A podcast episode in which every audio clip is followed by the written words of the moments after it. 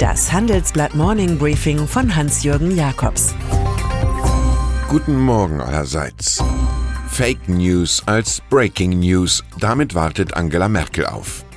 In einem Satz, quasi nach dem Luftholen, hat die Kanzlerin gestern par Ordre de Mutti Afghanistan zum sicheren Land erklärt. Das hat den Vorteil, alle Afghanen sofort abschieben zu können.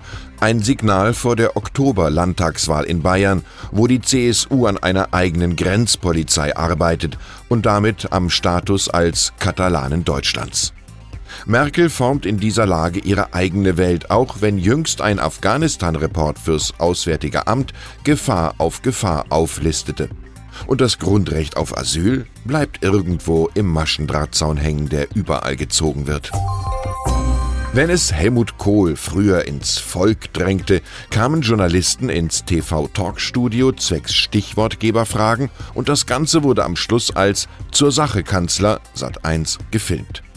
Seine Nachfolgerin aus der Uckermark drängte es jetzt absprachegemäß zum Rednerpult im Bundestag, wo in einer Fragestunde der Abgeordneten Angela Merkel jeweils 60 Sekunden lang elegant lavierte und alles in allem im roten Blazer stilsicher wirkte. Kurz, es war PR im Akkord und das nächste Mal sollte das Ganze der Einfachheit halber am besten zur Sache Kanzlerin heißen.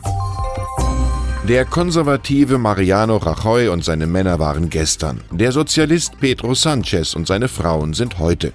Im Kabinett des neuen spanischen Premiers sind gleich elf von 17 Ministerposten weiblich besetzt. Rekord in Europa.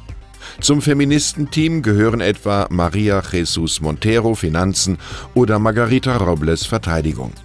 Seine neue Regierung besteht aus Leuten, die die gleiche Vision einer fortschrittlichen Gesellschaft teilen, verkündet Sanchez und redet von Europa als neuem Heimatland.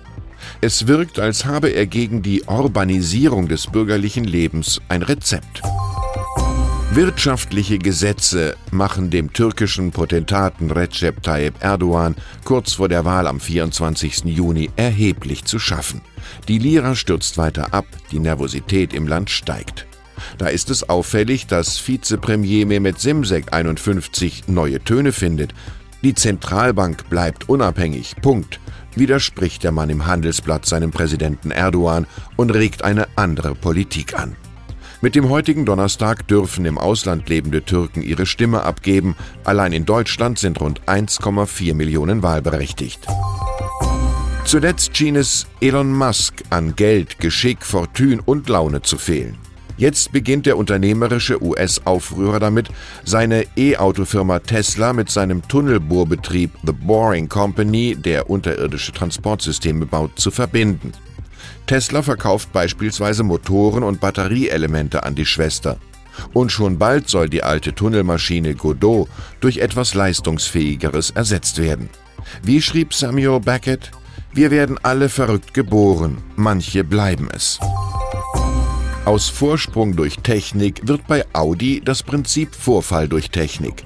Nicht die skandalbegleitete Volkswagen-Tochter, sondern das staatliche Kraftfahrtbundesamt leitet jetzt einen verpflichtenden Rückruf für 33.000 Autos der Typen A6 und A7 in Deutschland ein.